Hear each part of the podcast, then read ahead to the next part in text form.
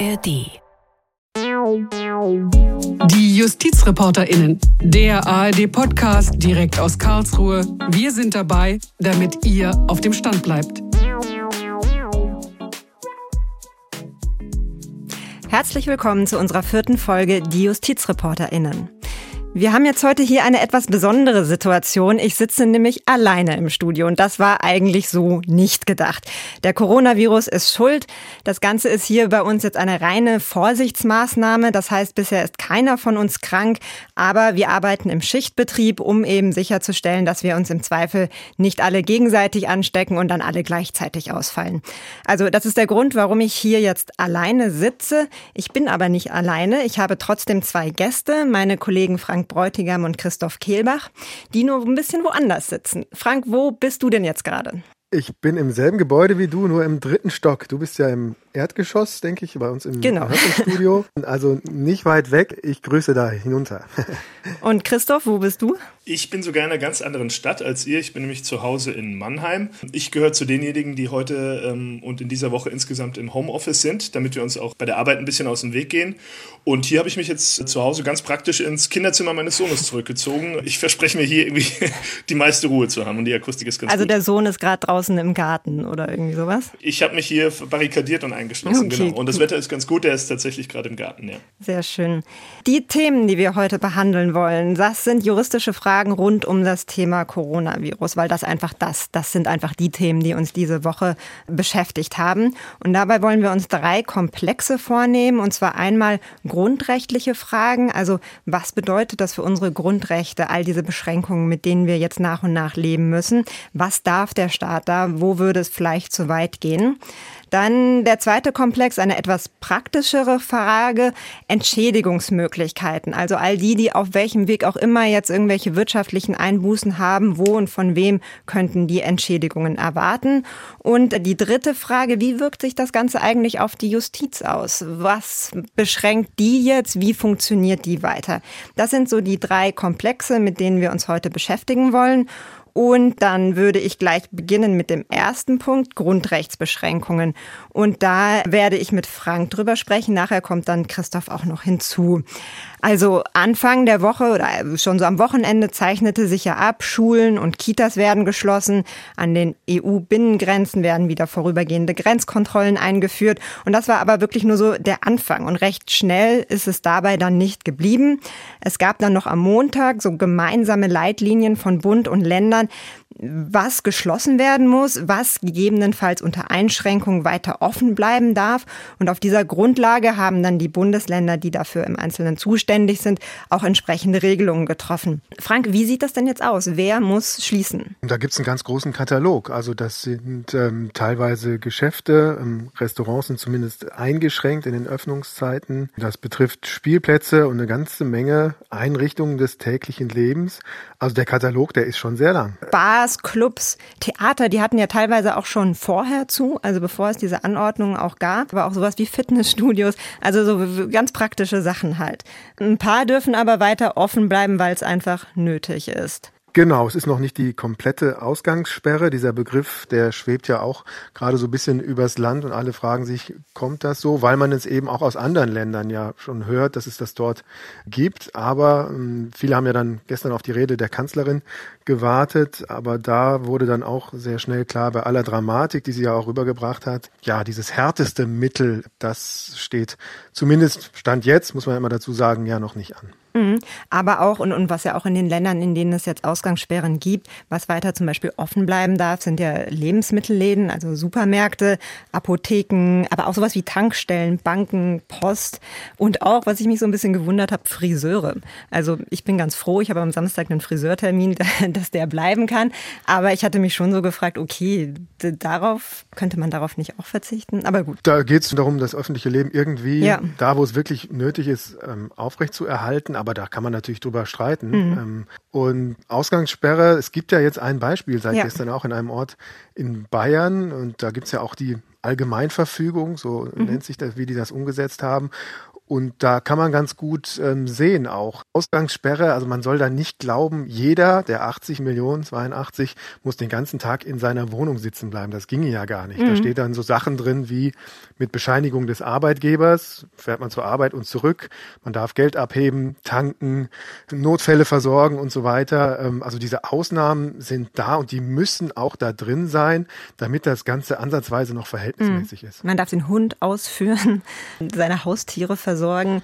Was mhm. mir da aufgefallen ist, in Frankreich ist auch explizit erlaubt, dass man rausgehen darf, um Sport zu machen. Jetzt nicht gemeinsam im Ruderboot oder so, aber zum Joggen in den Wald schon. Und das steht jetzt hier in dieser bayerischen Allgemeinverfügung nicht drin. Kann verschiedene Gründe haben. Das geht ja auch alles gerade sehr schnell. Ja, genau. Persönlich ähm, hat jetzt mit Recht gar nichts zu tun, aber halte das für einen ganz wichtigen Punkt. Ja. Natürlich nicht in Gruppen, aber dieses Mal rausgehen in den Wald oder mit dem Fahrrad da rumfahren. Ich glaube, das muss sein sein, sonst halten wir das alle nicht aus. Ja, aber lass uns noch mal einen Schritt zurückgehen. All ja. diese Maßnahmen, welche Grundrechte sind denn da jetzt eingeschränkt? Das ist ganz wichtig, dass ähm, die Grundrechte zwar weiter gelten, aber eingeschränkt werden dürfen bis zu einem gewissen Grad auch. Also da geht es natürlich um die Bewegungsfreiheit, also Freizügigkeit. Ich kann nicht mehr in jedem Fall dahin gehen, wo ich will. Es geht auch teilweise um die Berufsfreiheit oder das Eigentumsrecht. Also wenn ähm, Geschäfte schließen müssen oder ich gerade meinen ähm, Job nicht ausüben darf, das ist auch betroffen. Es kann auch sein, dass man Demonstrationen mhm. gerade nicht durchführen kann. Also auch Einschränkungen dort sind in dem Infektionsschutzgesetz, über das wir gleich bestimmt noch reden, das meistgeklickte Gesetz gerade äh, auch erlaubt, das einzuschränken. Also Versammlungsfreiheit, also das ja. betrifft die ganze Palette unseres Lebens, die ja unseren Grundrechten geregelt Ja, also auch Recht auf Bildung, das war ja das Erste, was zumindest eingeschränkt worden ist, würde ich sagen, mit der Schließung der Schulen. So, jetzt hast du schon angesprochen, das Infektionsschutzgesetz. Das ist so das Gesetz der Stunde, was die ja. Grundlage ist für all diese Maßnahmen. Was ist denn danach zulässig? Also da gibt's äh, verschiedene Maßnahmen. Einmal wenn man da so ein bisschen rumblättert, ab dem Paragraph 28, da wird es relativ konkret äh, bei den Dingen, die gerade geschehen. Also da gibt es so Spezialnormen, die dann die Quarantäne erlauben. Ein klassischer Fall, dass die Leute zu Hause bleiben müssen. Das kennen wir ja inzwischen zur Genüge. Und dann sind aber auch andere Maßnahmen erforderlich, wie eben die Absage der Veranstaltungen. Das war ja, gehen wir nochmal drei Schritte zurück, mhm, so genau. der erste große Punkt, über den wir auch viel berichtet haben. Wobei das am Anfang ja freiwillig geschehen ist. Also das ist ja nicht so, dass die zu, von Anfang an Richtig. dazu gezwungen worden sind. Richtig, aber dann gab es ja dann doch, ja.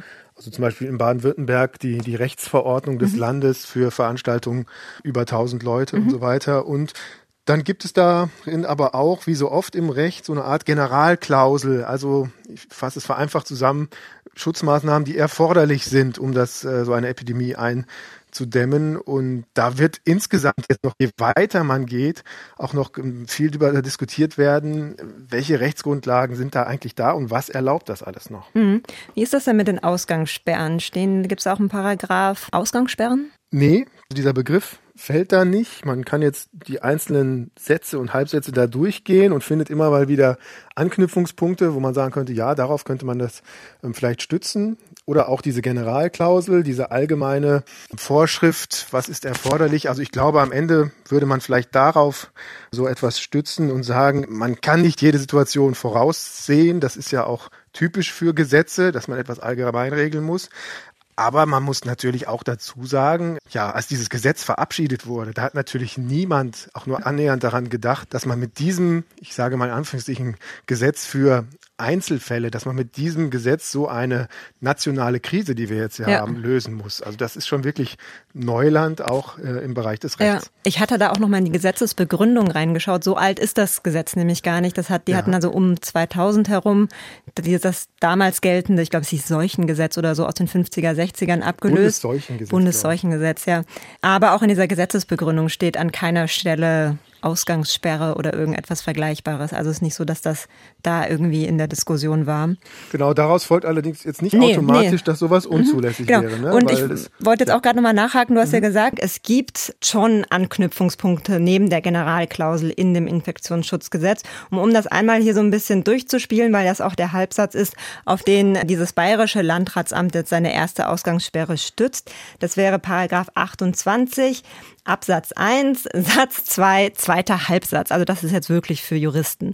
Und da steht drin, sie kann auch Personen, also sie, die, die zuständige Behörde, kann auch Personen verpflichten, den Ort, an dem sie sich befinden, nicht zu verlassen oder von ihr bestimmte Orte nicht zu betreten, bis die mhm. notwendigen Schutzmaßnahmen durchgeführt worden sind. Das klingt jetzt sehr kleinteilig, mhm. was wir da gerade machen, aber da stehen natürlich ganz große Fragen der Grundrechte mhm. dahinter. Mhm. Das ist ja das Spannende auch aus Sicht des Verfassungsrechts. Ja. Darum so kleinteilige Gesetze und dahinter steht das große Verfassungsgericht. Mhm. Ähm, denn die Frage muss, ist ja immer bei jedem Eingriff des Staates in Grundrechte der Bürger, das haben wir ja schon festgestellt, mhm. dass das der Fall ist, der Staat darf es nicht übertreiben. Ja. Das ist so die vereinfachte Form des Verhältnismäßigkeitsgrundsatzes.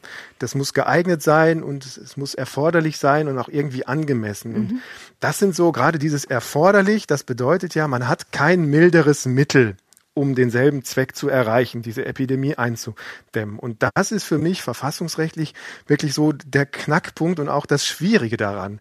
Gibt es andere, mildere Mittel, mit denen man dasselbe Ziel genauso gut erreicht? Und da wir so eine Krise einfach alle noch nicht hatten und auch ganz massiv auf den ähm, Rat der, der Virologen, der medizinischen Experten angewiesen sind, ist das so schwierig zu sagen, wo verläuft dann da genau die rechtliche Grenze? Was darf noch sein und wo ist die Grenze überschritten? Um das Ganze irgendwie dann verhältnismäßig zu machen, ist eben jetzt so ein Schritt zu sagen, okay, aus bestimmten Gründen darf man natürlich trotzdem weiterhin raus oder bestimmte Läden dürfen und müssen auch weiter offen haben. Was ich unglaublich schwierig finde, ist auch so die Frage der Befristung, weil das spielt im Rahmen so einer Abwägung auch immer eine Rolle. Und in diesen ganzen Verfügungen, Anordnungen stehen jetzt immer Befristungen drin. Das muss wahrscheinlich auch so sein. Ich habe aber den Eindruck, dass die so ein bisschen willkürlich sind. Also das ist meistens irgendein Datum im April. Bei dieser Rechtsverordnung meine ich, in Baden-Württemberg ist es aber der 15. Juni, also drei Monate. Und meistens wird dann in Absatz 2 auch gleich schon gesagt, ja, das kann aber auch verlängert oder verkürzt werden, was ja auch sein muss. Wenn das Ganze nicht mehr erforderlich ist, dann muss man früher damit aufhören. Aber vielleicht muss man das Ganze auch noch verlängern, wenn sich die Lage nochmal verschärft. Aber faktisch wird daraus ja so eine Unbefristetheit. Also wir wissen überhaupt gar nicht, wie lange wir mit diesen Einschränkungen noch leben müssen. Und ich finde das, also wenn ich meine persönliche Situation betrachte, ist das fast das, was mich am stärksten im Moment einschränkt, wenn ich darüber nachdenke. Also gerade was so diese Frage der Isolation betrifft, wenn ich an Menschen denke, die eben auch alleine leben, so wie ich das auch tue, oder eben vielleicht auch dann gerade noch die, die anders als ich in einer Risikogruppe sind, also Alte oder Kranke und allein sind, wie die plötzlich mit diesen Einschränkungen klarkommen können und müssen, das finde ich nicht, wirklich nicht einfach und eine unabsehbare Herausforderung, ehrlich ja, gesagt. Und, und das sind natürlich menschliche Fragen, die du gerade beschreibst, aber man kriegt kriegt eben auch den Bezug zum Recht bei genau dem, was du gerade gesagt hast. Dieses befristet, das soll ja zeigen, mhm. es ist eine Ausnahme, was hier passiert. Und ich glaube, wenn wir über das Recht reden, das ist äh, ganz wichtig, sich das bewusst zu machen. Alles, was jetzt in den nächsten Wochen passiert ist, das ist eine Ausnahmesituation und nur deswegen kann man vielleicht harte Maßnahmen auch rechtfertigen, aber immer im Rahmen des Rechts, den das Grundgesetz uns gibt. Also wir haben jetzt keinen Notstand und es gilt nicht der Grundsatz, Not kennt kein Gebot. Also die Gebote sind weiter im Grundgesetz und die schwierige Frage ist jetzt, was erlaubt das genau? dieses Bewusstsein, das kann nicht ewig sein. Und sollte man irgendwann merken, es wird vielleicht besser, dann ist auch die Pflicht, das wieder zurückzuschrauben und nicht dieses Bewusstsein zu erwecken, das ist ein Normalzustand, was wir gerade haben. Also ganz, ganz schwierige Kiste. Wobei ich halt sagen würde, faktisch ist es eben nicht befristet, weil wir wissen nicht, ob wir gerade von Wochen sprechen, auch wenn das in diesen Anordnungen drinsteht, oder mhm. nicht eigentlich von Monaten. Und ja, ich habe ein gewisses Vertrauen in die Bundesregierung und das Grundgesetz, aber all diese Einschränkungen, mit denen wir jetzt plötzlich leben, die hören ja nicht an unseren nationalen Grenzen auf. Also gerade dann, wenn wir über Reisefreiheiten sprechen, sind das Beschränkungen, da sind wir ja auch anderen, anderen Staaten ausgesetzt und jetzt eben nicht nur europäischen, sondern auch international, auf internationaler mhm. Ebene. Und was wissen wir, was da woanders wieder irgendwie passiert, was jetzt an, an, an Rechten, für die wir gekämpft haben, aufgehoben wird? Also je mehr, es ist so etwas, ich war am Anfang auch sehr leicht, so dabei, ja klar, wir müssen das jetzt machen und wir müssen alle irgendwas machen und man ist ja, wo ist denn das Problem? Dann werden wir jetzt halt mal zwei Wochen zu Hause bleiben und mehr lesen oder sowas, ja? Mache ich eh gerne. Warum sollte ich das nicht tun? Für uns alle, für die Gesellschaft. Aber je mehr ich darüber nachdenke, desto schwieriger finde ich das Ganze, ehrlich gesagt. Das ist so die, die Metaebene dahinter, die aber ganz, ganz wichtig ist. Und das muss man sich auch bei allen ähm, Alltagssorgen, die wir jetzt haben, immer weiter bewusst machen, dass ähm, die Freiheitsrechte hier nicht per se außer Kraft gesetzt sind, sondern man über die Grenzen reden muss. Es hängt natürlich alles ähm, davon ab, wie schnell, also faktisch davon ab, wie schnell wird man ein Medikament oder einen Impfstoff finden. Denn das müsste ja dann oder könnte ja ein Punkt sein, spätestens dann, an dem man die Maßnahmen massiv wieder zurückfährt. Ja, aber, aber dann, Frank, sehen wir uns dann, nächstes Jahr wieder. Ja, ganz genau. Also und mach dir das mal bewusst, ja? Und ja. all die Menschen, die du auch, ich meine, du lebst mit deiner Familie zusammen. Das ist bei ganz vielen nicht der Fall. Die werden all diese Menschen, wenn wir jetzt wirklich davon reden, das wird erst runtergefahren, wenn wir ein Medikament oder einen Impfstoff haben, dann reden wir eben nicht mehr von Wochen. Und dann ist das eine, noch, genau, von also, der Beschränkung her eine ganz andere genau. ähm, Nummer. So wollte ich aber auch jetzt nicht absolut verstanden werden, dass man dann erst dann ja. runterfährt, was wir jetzt schon alles haben. Also das hängt sicher von vielen anderen Faktoren ab. Das wissen die Virologen besser als ich, wann man sagen kann, es ähm, wird jetzt nicht mehr so schnell schlimmer, ähm, dass man sagen kann, man fährt es schon zurück. Also definitiv ähm, ist nicht erst der Impfstoff die, der Punkt, wo man überlegt, kann man jetzt zurückfahren oder nicht. Mhm. Bevor wir jetzt gleich wieder zu den etwas praktischeren Fragen kommen, möchte ich auch unseren zweiten Gast Christoph noch mal kurz äh, hinzuholen. Wie siehst du das denn? Hast du schon das Gefühl, dass deine Grundrechte zu weit eingeschränkt werden? Wo siehst du Grenzen, die äh, vielleicht nicht überschritten werden sollten? Also ich persönlich habe eigentlich nicht das Gefühl, dass ich zu sehr oder über alle Gebühr jetzt eingeschränkt bin in meinen Grundrechten. Ich mache das aktuell noch, aber es stimmt schon, wir sind am Anfang dieser Krise noch, macht das gewissermaßen freiwillig ähm, gerne alles mit, weil ich auch eine gewisse Notwendigkeit sehe. Und ich denke, man muss natürlich immer auch gucken, was liegt so ein bisschen auf der anderen Seite der Waagschale. Das wird ja jetzt auch nicht willkürlich veranlasst, sondern wir haben wirklich eine weltweite massive Krise, die für viele Menschen lebensbedrohlich ist. Und ich habe zum Beispiel auch im Kopf, äh, dass viele Menschen aus Italien äh, sich äh, offensichtlich in den vergangenen Tagen schon gemeldet haben und gesagt haben, wir können nicht verstehen, dass ihr nicht noch viel härter vorgeht in Deutschland. Denn die Erfahrung, die wir hier in Italien gemacht haben, wo viel mehr Menschen infiziert sind, äh, viel mehr Menschen auch schon gestorben sind, die haben uns einfach dazu gebracht, diesen totalen äh, Lockdown äh, ähm, in Italien zu haben.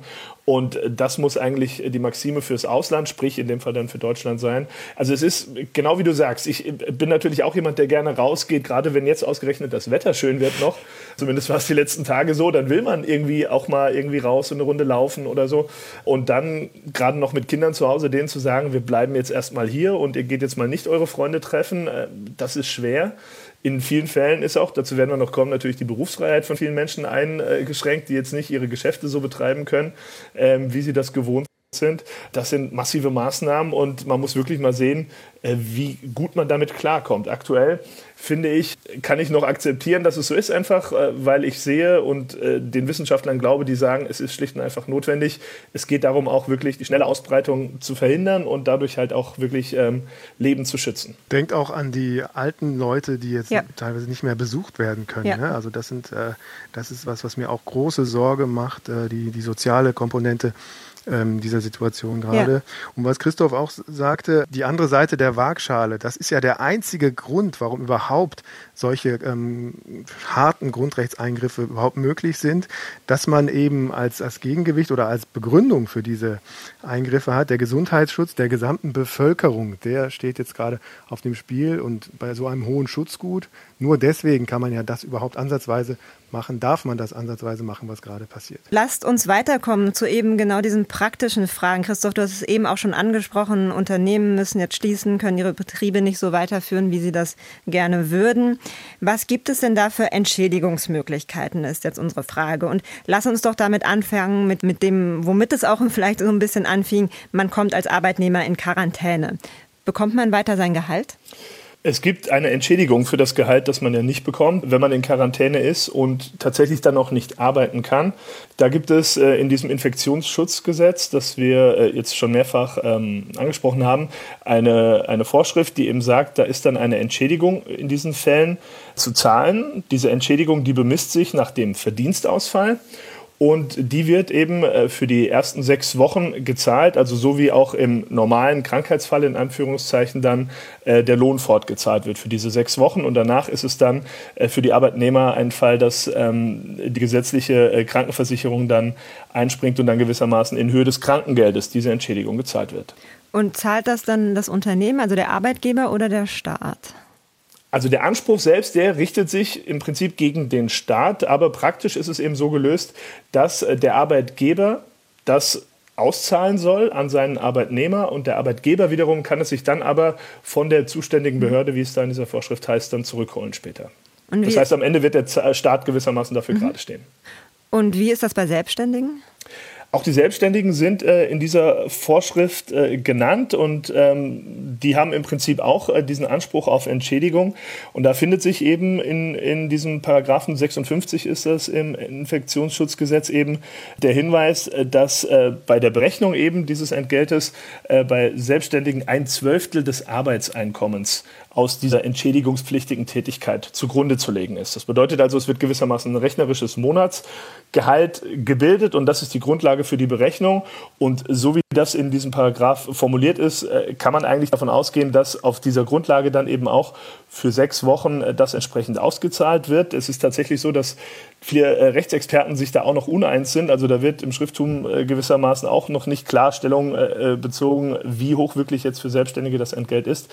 Klar ist aber auch, dass es sowohl für Selbstständige wie auch für Arbeitnehmer auch dabei immer noch zu berücksichtigen ist, bekommt man möglicherweise trotzdem was, ist vielleicht der Arbeitsausfall durch irgendwelche verdienstlichen betrieblichen oder äh, anderen ähm, Kompensationen gewissermaßen wieder aufgefangen. Das wird dann auch mit berechnet. Und es gibt einen wichtigen Punkt, der vielleicht für viele Selbstständige gerade ganz wichtig ist. Das ist nämlich der Absatz 4 in diesem äh, Paragraphen. Da steht drin, dass bei einer Existenzgefährdung diese Berechtigten auch vom Staat verlangen können, dass Mehraufwendungen in angemessenem Umfang erstattet werden. Das ist eine Vorschrift, die ist ein bisschen allgemein gehalten, gerade das, was äh, in angemessenem Umfang bedeutet. Aber da steht eben drin, dass solche nicht gedeckten Betriebsausgaben, also ich könnte mir vorstellen, damit ist zum Beispiel die weiterlaufende Miete für irgendwie ein Ladenlokal oder so gemeint, dass die gewissermaßen dann auch äh, vom Staat entschädigt werden sollte, wenn das eben nicht mehr durch diese angeordnete Quarantäne getragen werden kann. Also wenn man es nicht mehr tragen kann, wenn man es selber wirtschaftlich nicht mehr tragen kann. Genau, es, es, äh, also das bezieht sich dann wahrscheinlich auf viele, viele Kleinstunternehmer, die selbstständig sind, eben, wo eben gesagt wird, wenn jetzt hier eine Person, der Chef möglicherweise oder der, der selbstständige Unternehmer selbst ähm, in Quarantäne kommt, dann kann er schlicht und einfach das Geschäft nicht mehr aufmachen, mhm. den Laden nicht mehr aufmachen. Und dann ähm, wird aber natürlich die Miete trotzdem dafür weiterzuzahlen sein, bleiben wir in diesem Beispiel.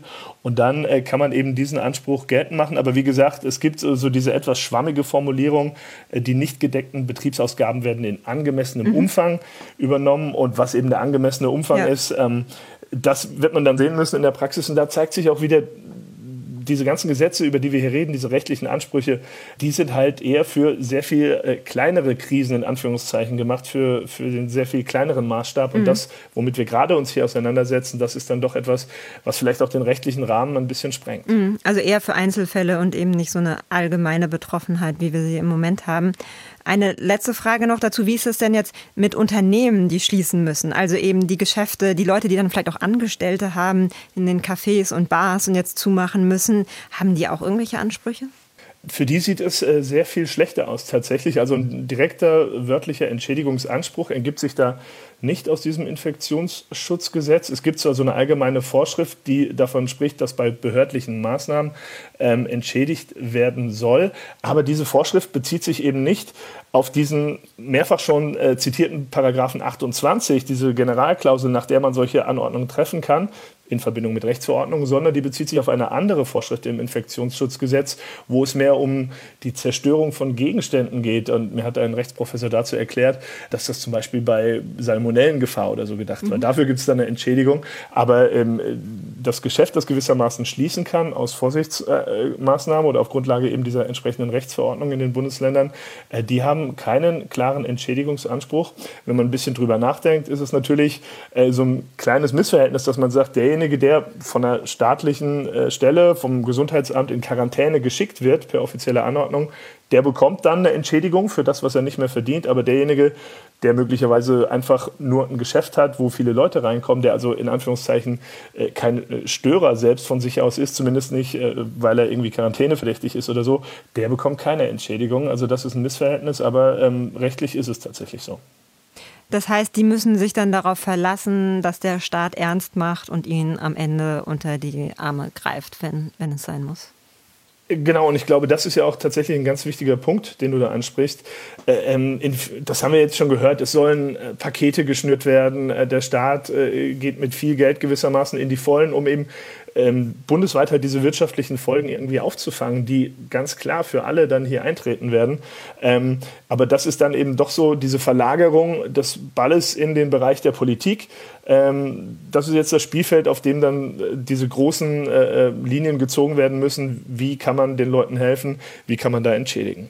Eine gewisse Chance wäre noch Geld zu kriegen über die Amtshaftung. Das, das kann man vielleicht noch hinzufügen. Das ist ja klassisch, wenn der Staat was falsch macht. Klar kann es dann auch mal Schadensersatz geben, aber ähm, wie ich schon andeute jetzt gerade, es muss ja dann rechtswidrig sein und auch schuldhaft. Diese äh, Anordnungen, die es jetzt gibt, äh, die zu den Schäden geführt haben, ähm, also wirklich äh, schuldhaft etwas falsch gemacht haben, Sorgfaltspflichten verletzt haben. Und ob man diese Hürde dann am Ende vor Gericht überschreitet, dass, der Staat, dass die Gerichte dann am Ende wirklich massenhaft sagen, das ging alles gar nicht, was hier angeordnet wurde, das ist einfach unsicher. Also auf die Amtshaftung kann man sich ähm, bei diesen Fragen, glaube ich, nicht verlassen. Und ähm, einen Hinweis noch in Klammern, gerade wenn wir immer von Arbeitgebern und, und ähm, Arbeitnehmern gesprochen haben, die Innen sind immer mit gemeint. Ne? Also ich ähm, Titel, ja. weil ich von einer Zuschauerin der Tagesschau neulich darauf hingewiesen wurde, ähm, dass ich immer von Arbeitgebern spreche. Und da habe ich ihr zurückgeschrieben, Sie haben recht, da habe ich in den letzten Tagen zu wenig drauf geachtet. Aber unser Podcast heißt JustizreporterInnen. Also mir ist das sehr bewusst und auch wichtig, dass da beide Geschlechter vorkommen. Ja, wir wollen es aber natürlich nicht bei dem Titel äh, belassen. Aber mir fällt es tatsächlich auch noch schwer, das so 100 Prozent immer in meinem Redefluss unterzubringen. Aber wir werden versuchen, uns daran zu gewöhnen. Ja. Vielen Dank äh, zu diesem Thema. Damit kommen wir dann zu unserem letzten Themenkomplex, nämlich welche Auswirkungen hat das Coronavirus auf die Justiz? Da haben wir jetzt hier erstmal die, die, die Karlsruher Gerichte. Eine erste Auswirkung ist, dass das Bundesverfassungsgericht eigentlich kommende Woche sein Urteil zum Anleihenkaufprogramm der EZB, also der Europäischen Zentralbank, verkünden wollte. Und das ist jetzt erstmal, würde ich fast schon sagen, auf den 5. Mai verschoben. Wir werden sehen, ob es dabei bleibt. Und auch internationale Gerichte, also der EuGH oder auch der Europäische Gerichtshof für Menschenrechte in Straßburg, haben ihren Betrieb reduziert, Verhandlungen abgesagt, äh, auch für die Öffentlichkeit soweit möglich ihre Gebäude eben geschlossen. Und auch beim Bundesgerichtshof sagt ein Senat nach dem anderen seine Termine ab. Allerdings nicht alle. Also es wird da durchaus noch verhandelt. Eine einheitliche Linie gibt es nicht und der Grund dafür ist die Unabhängigkeit der Richter. Also das heißt, die BGH-Präsidentin darf schlicht keine Ansage machen, wie die Senate hier vorgehen müssen und auch das Justizministerium darf das nicht. Und wenn wir uns da die Terminankündigungen jetzt so anschauen, was zum Beispiel noch nicht abgesagt worden ist bisher, das ist am 9. April. Da stehen eine Reihe von Verkündungsterminen beim ersten Senat an, unter anderem in diesem Never-Ending-Streit ums Sampling zwischen Moses Pelham und Ralf Hütter. Das steht da noch, könnte noch abgesagt werden, wissen wir nicht. Vor allem aber auch noch am 23. April der Berliner Raserfall kommt zum zweiten Mal, sollte zum zweiten Mal beim Bundesgerichtshof verhandelt werden. Also die Frage, ist das Mord gewesen? Das ist eine Strafsache und damit kommen wir dann auch zu einem weiteren Problem bei dieser ganzen Sache.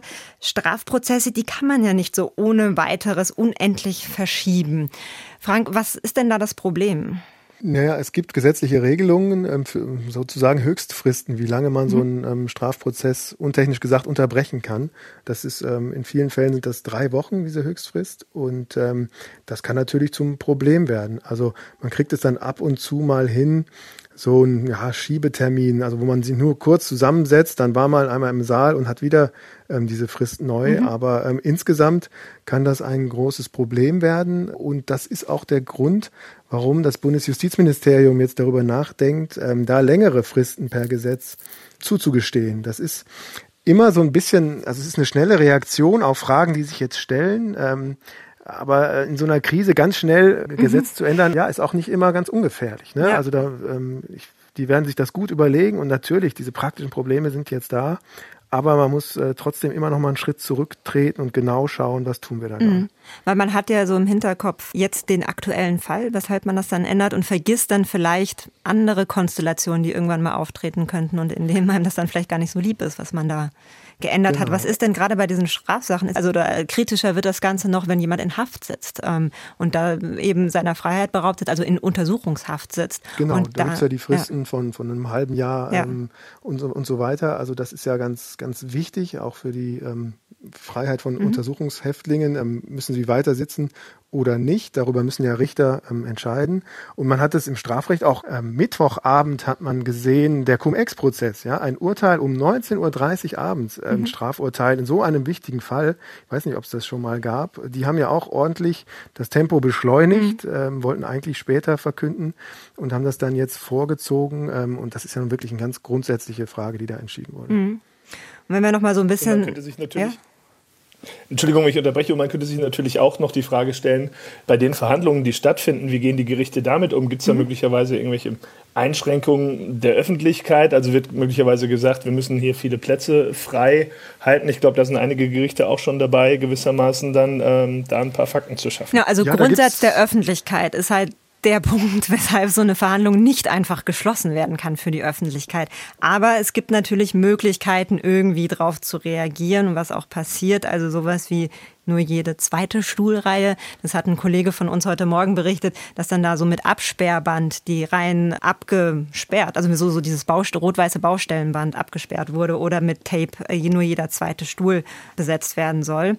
BGH mhm. gab es da schon ein Beispiel. Neulich ja. war eine Verhandlung vom fünften Zivilsenat. Da sind die extra aus ihrem üblichen kleinen Raum in den größten Verhandlungsraum umgezogen, um eben diesen Abstand zwischen den Stühlen der Besucher gewährleisten zu können. Und genau in diesem größten Raum soll übrigens am 5. Mai, du hattest vorhin schon die anstehenden Termine mhm. ähm, angesprochen, Claudia, ja. das äh, große Dieselverfahren ja, ja stattfinden. Ja. Also das erste Mal prüft der BGH ähm, die Direktklagen gegen VW. Da warten sehr, sehr viele drauf.